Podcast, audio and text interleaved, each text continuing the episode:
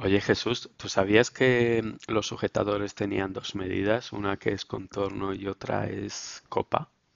Sí, sí, majo. Lo que no sabía es que Chris se come las pelusas del suelo. Pues hablando de Chris, el otro día me dio una masterclass de ello.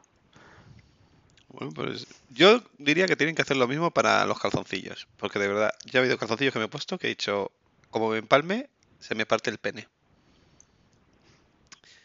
¿Tú, Chris, qué copas llevas?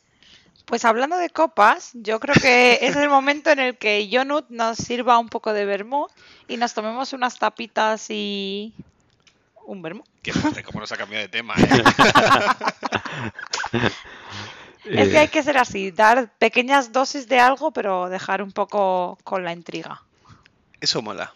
Cuando se liga hay que hacer eso. Porque si lo vendes todo, lo pierdes rápido. Bueno, chavales, aquí traigo las copas, aquí traigo los vermuts y unas banderías para Jesús, que solo a él le gusta, y, a- y ni a mí ni a Chris. Bueno, pero también tenemos No pan del que disfrutar. tú haces, Jonut. No sabéis disfrutar de los placeres de la vida. Ver muy banderillas. Oye, pues hablando de vermut y de estas charlas así, ¿por qué no hacemos un podcast? Oye, Cuando queráis. Pues a mí me parece bien y podemos contar nuestras historias, nuestras aventuras, que la gente pues se lo pase bien. Pues vamos allá, empecemos, ¿no? Empecemos.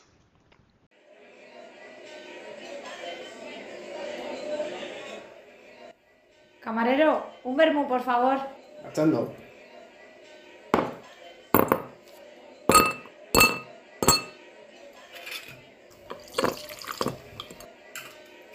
Ahí tiene. La hora del vermut, el chispazo de la vida.